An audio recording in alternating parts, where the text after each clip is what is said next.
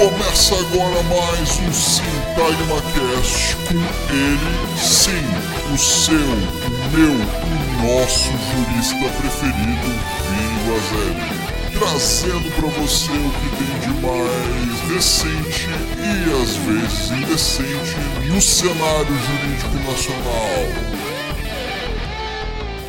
E aí, meus nobres e excelentes desembargadores do Sintagma Cast, Vini Guazelli aqui, começando esse episódio de número 2 do nosso, nosso podcast mais querido do Brasil, do continente, do mundo não sei. É, mas, mas acho que acho que tá bom já, do continente tá legal. Bom, é, pessoal, antes de mais nada, gostaria de fazer um pequeno anúncio aqui. Uh, logo, logo, uh, a gente vai ter aí além do nosso quadro principal, né, que é esse que a gente já está tá tendo no, no, podcast por enquanto, que aborda questões mais pragmáticas, de concurso, enfim, que eu passo as, algumas coisas de, da matéria em si, né, algumas alterações legislativas, ou a gente vai começar a falar um pouquinho sobre doutrina também. Eu vou trazer também, paralelamente a isso, uh, mais dois quadros. Né? Um quadro vai ser semanal e ele basicamente vai trazer a jurisprudência dos tribunais uh, superiores. Né? Então, vou tentar fazer uma atualização jurisprudencial para vocês. Claro, daquele jeito, né? o jeito Sintagma Cast de ser, um pouco mais contraído, com umas, algumas, algumas, uma pegada um pouco diferente. E o outro quadro, pessoal, que esse aí eu tô muito louco para fazer, que é o seguinte Uh, esse provavelmente os episódios vão ser quinzenais ou até mensais e vão contar inclusive com um colaborador cujo nome permanecerá em sigilo, mas é um baita colaborador, grande cara, em que nós vamos analisar, né, trazer alguns livros americanos e ingleses, uh, na maioria, né, vão ser, vão ser da cultura anglo-saxônica, e alguns livros de política e direito trazendo uma visão bem diferente daquela que a gente recebe na faculdade, né, ou nas pós-graduações e, e, na academia. Né? A academia brasileira ela é muito enviesada e então a gente vai trazer um ponto de vista um pouco diferente para fazer um, um, equilíbrio, um contraponto aí, né? Importante que não existe no Brasil, infelizmente, né? Uh, bom, Dito isso, pessoal, vamos começar o nosso episódio 2. Né? Lembrando que a gente vai continuar, dar continuidade aí às alterações no, na legislação processual penal trazidas pelo pacote anticrime. E já vou dizer aqui que a gente vai encerrar também esse assunto. Né? Então, a partir do nosso próximo episódio, nós vamos trazer aí outros, outras questões. Ainda não decidi se vou falar sobre direito tributário ou sobre a lei de, de, de, de abuso de autoridade, mas isso logo logo a gente vê. Enfim, pessoal, é, peguem aquela Pentel 07 ou A4 Chamequinho, passem o Melitão e bora lá, que hoje a prosa tá boa.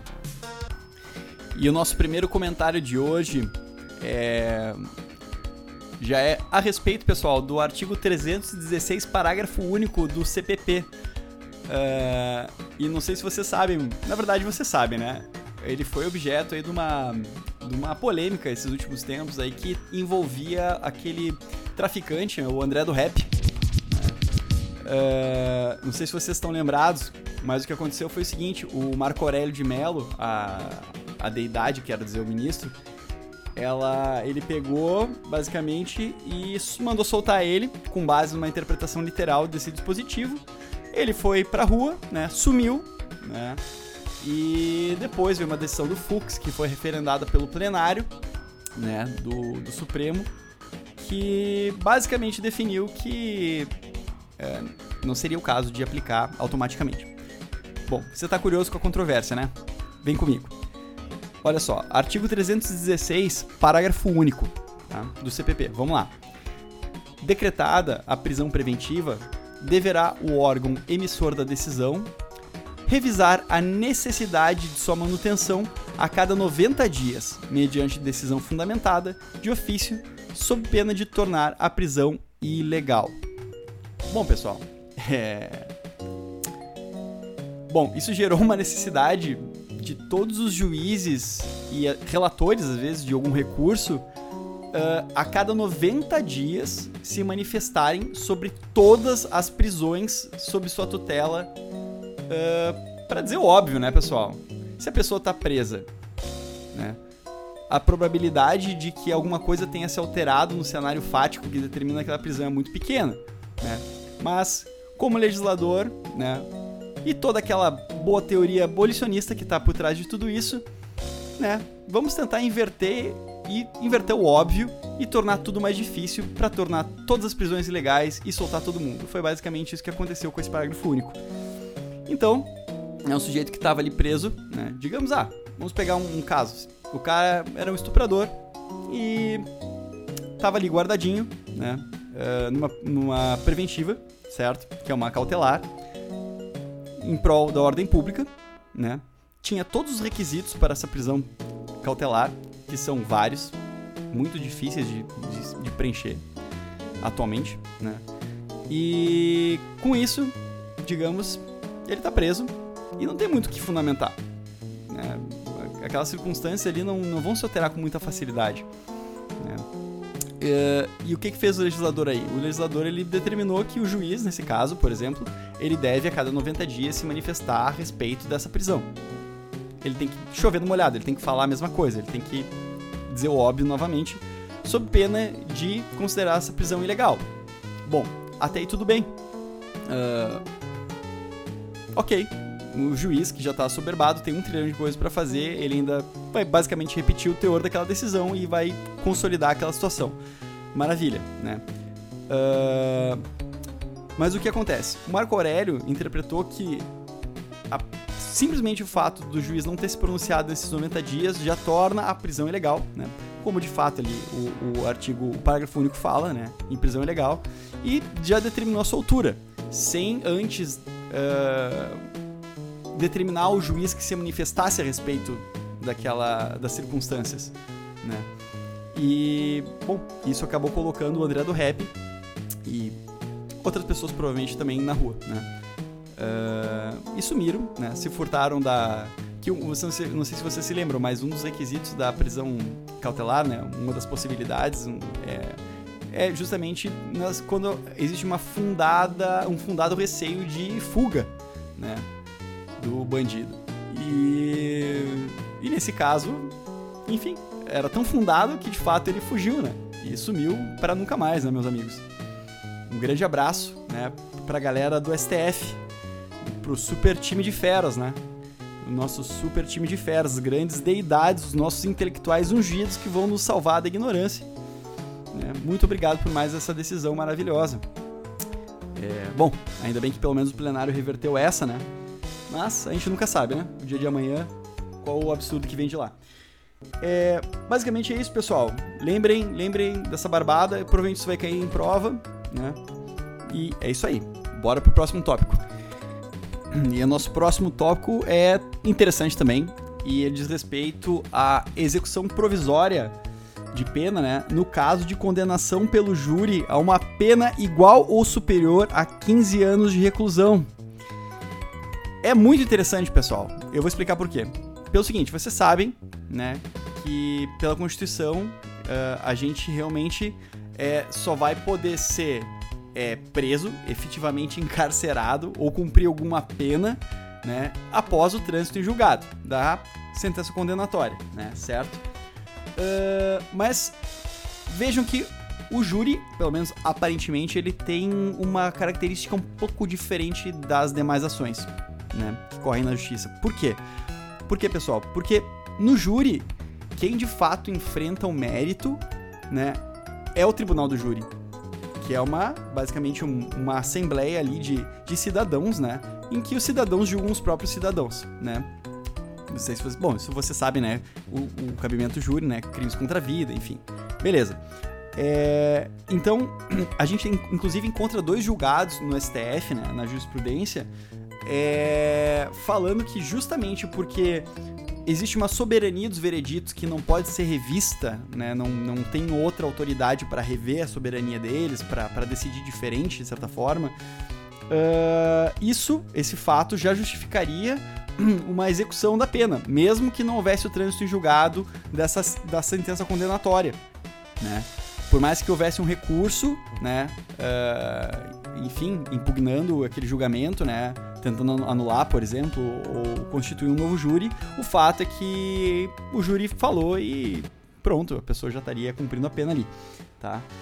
Super questionável, pessoal. Super questionável por quê? Porque, assim, é, por mais que de fato é, né, as decisões do júri elas têm uma soberania, esse veredito dele, uh, elas estão longe, pessoal, de serem intangíveis, né, de serem imodificáveis.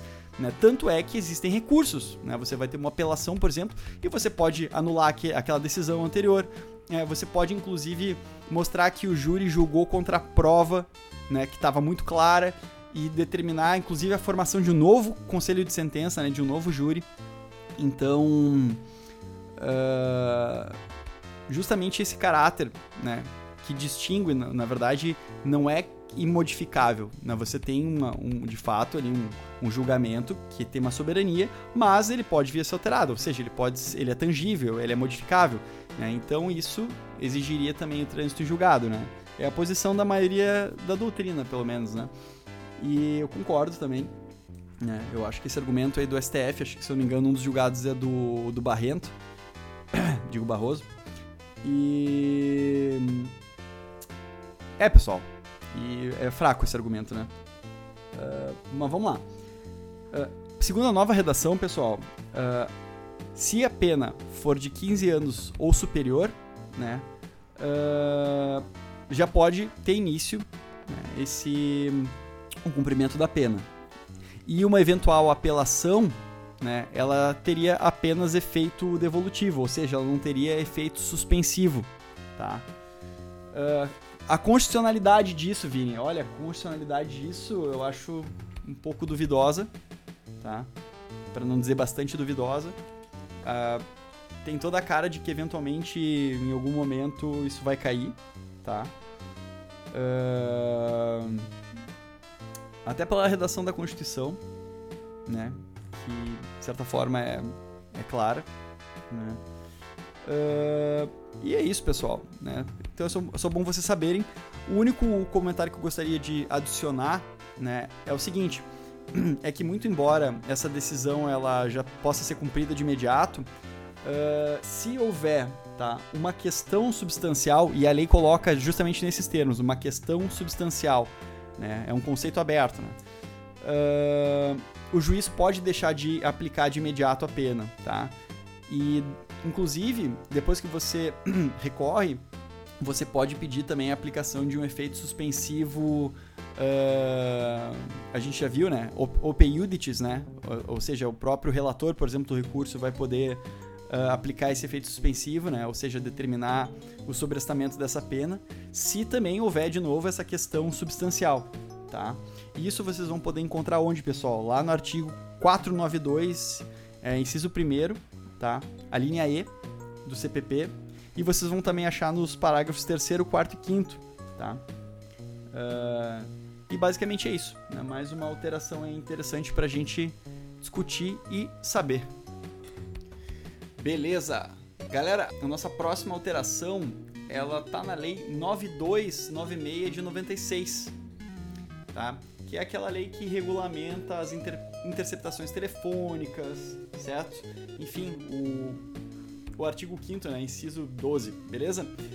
Ok, olha só. Uh, essa alteração ela tá lá no artigo 8 A. E eu vou ler para vocês rapidinho, tá? Diz o seguinte: para investigação ou instrução criminal, poderá ser autorizada pelo juiz, a requerimento da autoridade policial ou do Ministério Público, a captação ambiental de sinais eletromagnéticos, óticos ou acústicos, quando, inciso 1, a prova não puder ser feita por outros meios disponíveis e igualmente eficazes, e, inciso 2, houver elementos probatórios razoáveis de autoria e participação em infrações criminais cujas penas máximas sejam superiores a 4 anos ou em infrações penais conexas. Parágrafo 1 o requerimento deverá descrever circunstanciadamente o local e a forma de instalação do dispositivo de captação ambiental. Parágrafo 3 segundo está vetado. A captação ambiental não poderá exceder o prazo de 15 dias, renovável por decisão judicial por iguais períodos, se comprovada a indispensabilidade do meio de prova e quando presente atividade criminal permanente, habitual ou continuada. Parágrafo 4 está vetado. Parágrafo 5 aplicam-se subsidiariamente à captação ambiental as regras previstas na legislação específica para interceptação telefônica e telemática. Bom, a primeira coisa que a gente tem que observar é que existe uma diferença entre captação ambiental, né, e uma captação telefônica ou telemática, né? Bom, qual que é a nota distintiva entre elas? Pessoal, captação ou interceptação telefônica ou telemática é aquela que em que há um rompimento né, de uma conexão telefônica ou informatizada entre as partes, né? Uh, por exemplo, né, uma ligação, uh, pode ser um e-mail, pode ser uma mensagem de WhatsApp, né?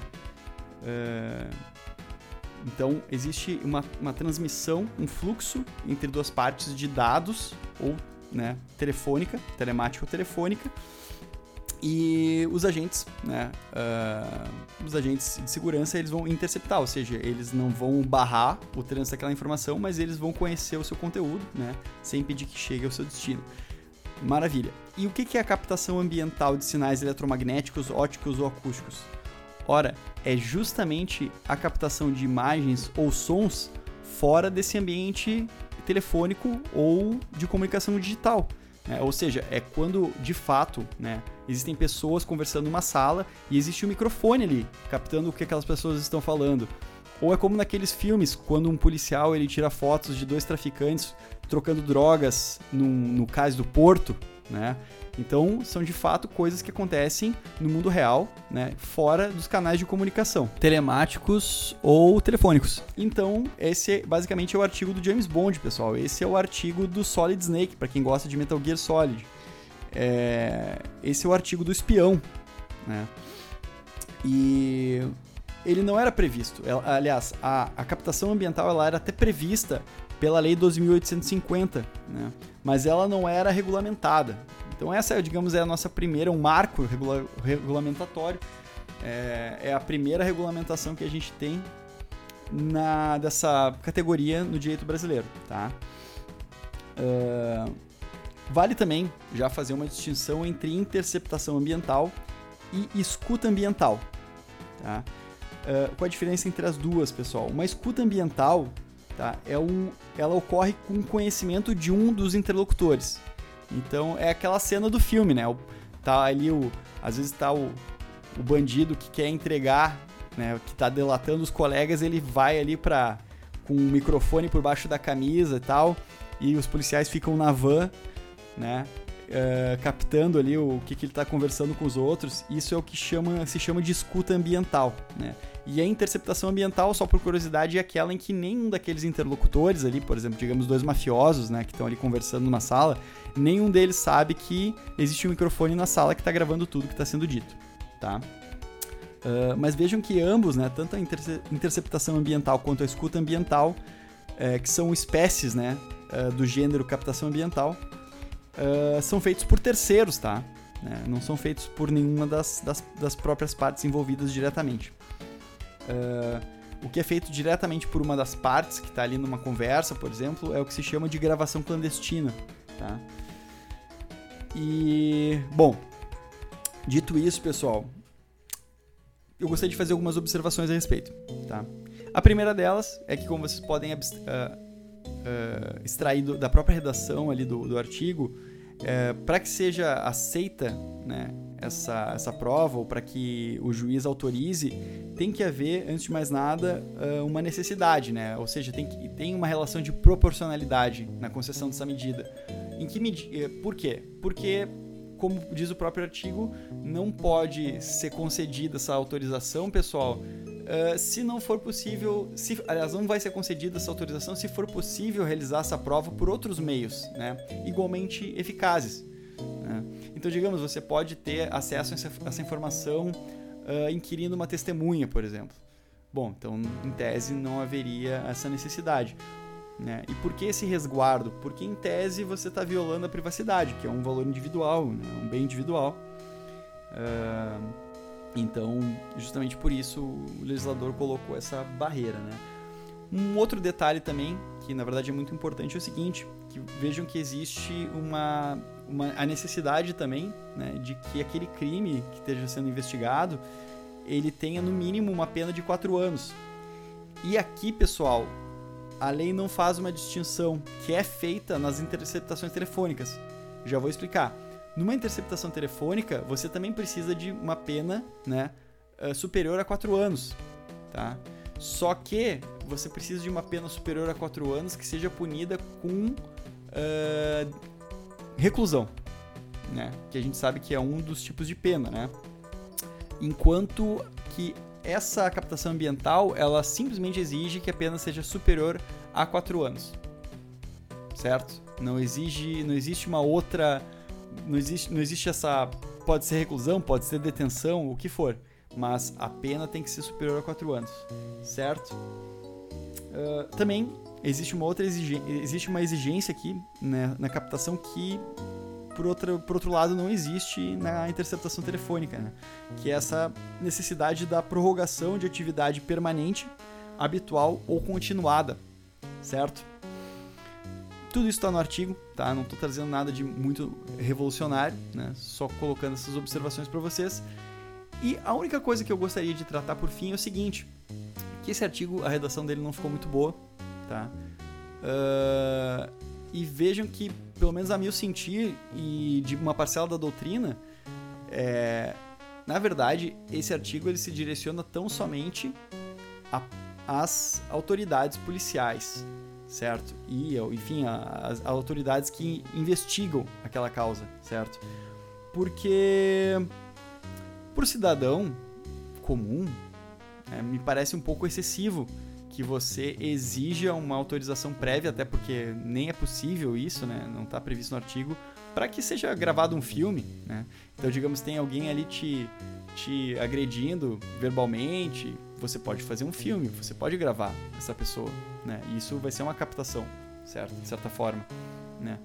Então, isso não vai ser uma prova legal, né? Do mesmo jeito, um circuito interno né? Você tem ali uma câmera que tá, tem, por tá na, na frente do seu prédio ali e grava um, um, um acidente que acontece, por exemplo, ou um furto, né?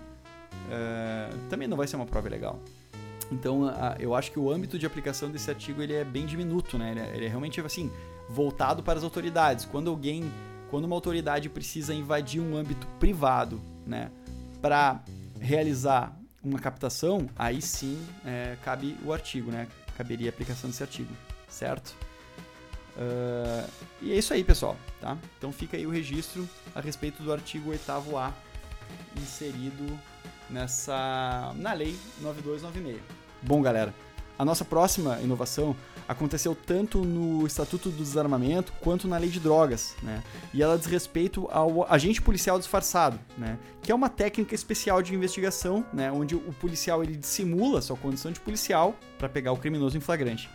Uh, isso é diferente, vejam que é muito diferente de uma indução, tá? Uh, o agente policial aqui ele não vai induzir o criminoso a cometer o crime, né? Ele não vai estimular a, né, induzir a, a prática do delito, mas simplesmente né, já tendo uma, uma presença de uma causa provável, né, ele já tem, já tem informações de que aquele sujeito vem realizando certas transações né, de drogas ou de armas, então, o policial ele vai e vai simplesmente é, pedir, né? É, digamos, pode ser, eu estou colocando um exemplo aqui, né? Mas o policial ele vai é, se colocar numa condição de por exemplo, de consumidor desse, desses bens, né, dessas drogas, dessas armas. E o resto né, vai acontecer por parte do próprio agente, né, que vai simplesmente dar andamento a essa transação. Né. Uh, mas então uh, vejam que é diferente de, de, uma indução e essa atuação do, do agente policial disfarçado ela exige a presença do que se chama de causa provável. Né? Então são, digamos, alguns elementos probatórios razoáveis que dessa conduta criminosa praticada pelo, pelo agente, certo? Né? Então, por exemplo, existem filmagens, existem, já existe uma série de, de relatos ali de que certo sujeito trafica drogas em algum lugar, enfim, ou que vende armas ou importa armas, né? Certo? Uh, cabe aqui também fazer uma distinção que o agente policial disfarçado ele não se confunde com o agente infiltrado, né? Uh, o agente infiltrado, né, ele tem, ele tem duas diferenças, né, jurídicas, digamos, e, e, e práticas, né.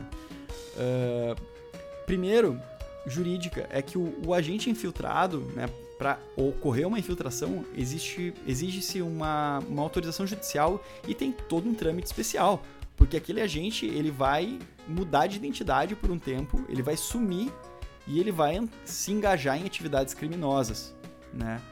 Uh, e ele não pode ser de maneira nenhuma detectado, porque se ele for detectado por, por, uma organização criminosa, que ele é um agente policial infiltrado, ele vai ser morto, né? Ou a família dele vai sofrer alguma represália. Né? Então é uma, é uma operação muito mais delicada e exige uma autorização judicial. Uh, e do ponto de vista prático também, uh, num agente, um agente filtrado ele tem que ganhar a confiança do, né, ele, do, dos criminosos, né? Então é uma, é uma relação muito mais estreita, né?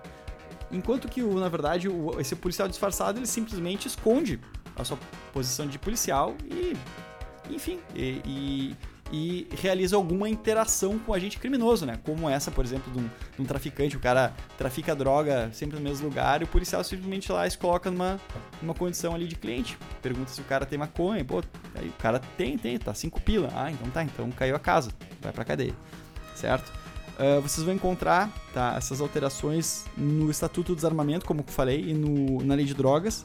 No Estatuto tá na, nos artigos 17, parágrafo 2 uh, e artigo 18, parágrafo único, e na Lei de Drogas no artigo 33, parágrafo 1 inciso 4 tá?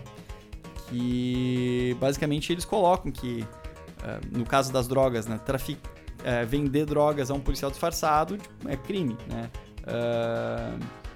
E na lei de droga, na lei no Estatuto do Desarmamento é o comércio ilegal de armas, né, a um, a um agente, um agente de segurança, uh, e o tráfico internacional de armas de fogo, tá? Beleza? Ok, então bora para próxima. Galera, aí vai uma bomba, uma coisa muito interessante. Olha só, vocês sabiam que existe é, julgamento colegiado em primeiro grau fora turma de recursos, esquece a turma de recursos. Vocês sabiam que existe isso? Ao invés de, de pegar causas originárias, né? Com, que em vez de um juiz só, singular, julgar, mais de um juiz julga, ou seja, um colegiado julga no âmbito criminal? Vocês sabiam? Então, olha que interessante. Se vocês abrirem aí a Lei 12.694 de 2012, vocês vão ver que isso já existe há algum tempo, tá? Uh, olha só o artigo primeiro aqui, ó. Em processos ou procedimentos que tenham por objeto crimes praticados por organizações criminosas, o juiz poderá decidir pela formação de colegiado para a prática de qualquer ato processual, certo? Aí depois tem um rol exemplificativo de atos processuais, para os quais pode ser formado um colegiado para resolver. Aí vocês perguntam, tá, Vini, mas por que isso? Ora, pessoal, porque a gente vive no Brasil, né? E o juiz no Brasil hoje em dia já não é mais a mesma coisa do que antigamente, né? É, ou seja, é muito arriscado ser juiz, é muito perigoso. Principalmente quando você está julgando uma causa que envolve organização criminosa, né? Você pode ser assassinado, sua família pode ser assassinada, queimada viva. É uma maravilha, né? Então, né? pensem muito bem antes de fazer o concurso. É, então, com o intuito de proteger o juiz, né, não, digamos, não colocar todo o peso de uma decisão de uma pessoa só, o legislador criou essa figura né, do colegiado, certo? Uh, mas vejam que, de acordo com a redação desse artigo 1 da lei, dessa lei, uh, o juiz é que decide pela formação ou não desse colegiado, certo? Para a prática de certos atos processuais. Maravilha.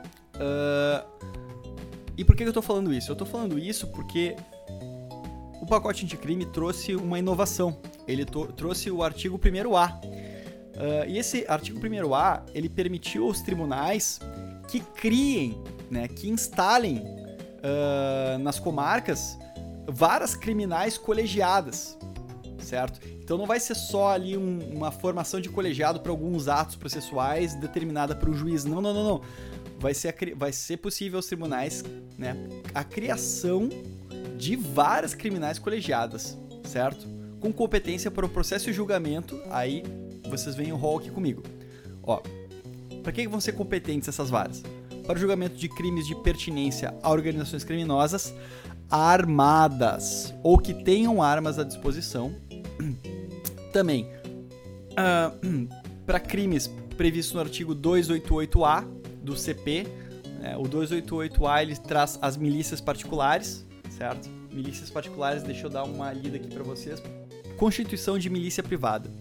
Constituir, organizar, integrar, manter ou custear organização paramilitar, milícia particular, grupo ou esquadrão com a finalidade de praticar qualquer dos crimes previstos nesse código, código penal, certo? Uh, e também, né, tem mais uma hipótese de competência dessas várias criminais colegiadas, que é das infrações conexas né, aos crimes a que se referem os incisos primeiro e segundo do caput, ou seja, né, os crimes uh, de pertinência a organizações criminosas armadas ou que têm as disposições, armas à sua disposição, uh, e esses crimes do artigo 288A, né, que são os de constituição de milícia privada. Beleza? A formação dessas varas criminais colegiadas, o objetivo é basicamente o mesmo do artigo 1 né? É proteger a identidade do juiz, proteger o juiz, é distribuir um pouco do, do peso. E o que, que acontece? O que, que acontece, gente, nesse, nesse processo aí? Uh, a, só é publicado o resultado do julgamento, tá? Uh, e não como cada julgador decidiu. Né? Assim, em tese, não tem como saber qual daqueles julgadores ali, ou quais daqueles julgadores uh, decidiram, né? Se foram unânime, tipo, ninguém sabe se foi unânime. Se for por maioria, ninguém sabe também se for por maioria ou não, certo? Beleza? Perfeito, né? Bem tranquilinho de entender, super interessante. Uh, vale só ressaltar que a competência dessas várias criminais colegiadas ela se estende ela desde a investigação, durante a ação até a execução pessoal da pena, beleza? Ó, de repente essa é uma questãozinha bom para concurso, né? Bora pro próximo tópico. E o último assunto que eu quero abordar com vocês hoje aqui diz respeito ao início do cumprimento de pena em regime fechado para as lideranças de organizações criminosas, né, armadas ou que tenham armas à sua disposição. Tá? Bem simples, pessoal. Basicamente é o seguinte: uh, para essas lideranças, para os líderes né, dessas organizações criminosas armadas ou com armas à sua disposição, o início tá, do cumprimento da pena se dá em, em regime de segurança máxima, certo? Uh, isso está no artigo 2 da Lei 12.850, tá, de 2013. E também tem mais uma previsão que é a seguinte: não vai haver, pessoal, tá, a progressão é, de regime, nem vai haver a concessão de livramento condicional para aquele cara que foi condenado expressamente em sentença por integrar uma organização, crimi organização criminosa, tá? Ou por crime praticado por meio de organização criminosa. Enquanto uh, houver elementos que indiquem a permanência do vínculo associativo desse indivíduo à organização criminosa, tá bom? Então, essa é mais uma novidade aí. Uh, você pode encontrar, pode encontrar isso no artigo 2 tá? parágrafos 8 e 9 da Lei 2.850. E com isso, galera, nós encerramos aqui as novidades mais importantes, né? pelo menos a, aquilo que me chamou mais atenção. Tá? Uh, há algumas outras alterações né, na legislação penal, mas acho que são coisas que não tem muito mistério, né, que vocês vão também, à medida que forem estudando aí a lei seca, vão, vão acabar se deparando com elas, né, sem maiores dificuldades, vão conseguir resolver tudo que vai se apresentar para vocês, sejam questões de concurso, sejam casos concretos na análise do dia a dia de vocês. Certo? Feitoria, meus nobres e excelentes desembargadores. Eu me despeço de vocês nessa semana com essa trilha sonora maravilhosa de um jogo sensacional chamado Side Pocket para Mega Drive tem para Super Nintendo também, mas todo mundo sabe que o Mega Drive é muito melhor que o Super Nintendo. Mas tá aí. Sonzeira tocando no glorioso Yamaha YM2612, que é o chip de som do Mega Drive, famoso, irreplicável impossível emular. Tá aí para os senhores. Mas é isso aí, galera. Dúvidas, sugestões, podem entrar em contato por sintagma.jus.gmail.com é, Quem sabe a gente não inaugura uma, uma sessão no nosso programa de perguntas e respostas, né? Sintagma com Y. Nessa altura, espero que vocês já tenham aprendido a escrever esse negócio. .jus.gmail.com E vamos lá, né? Até a próxima semana.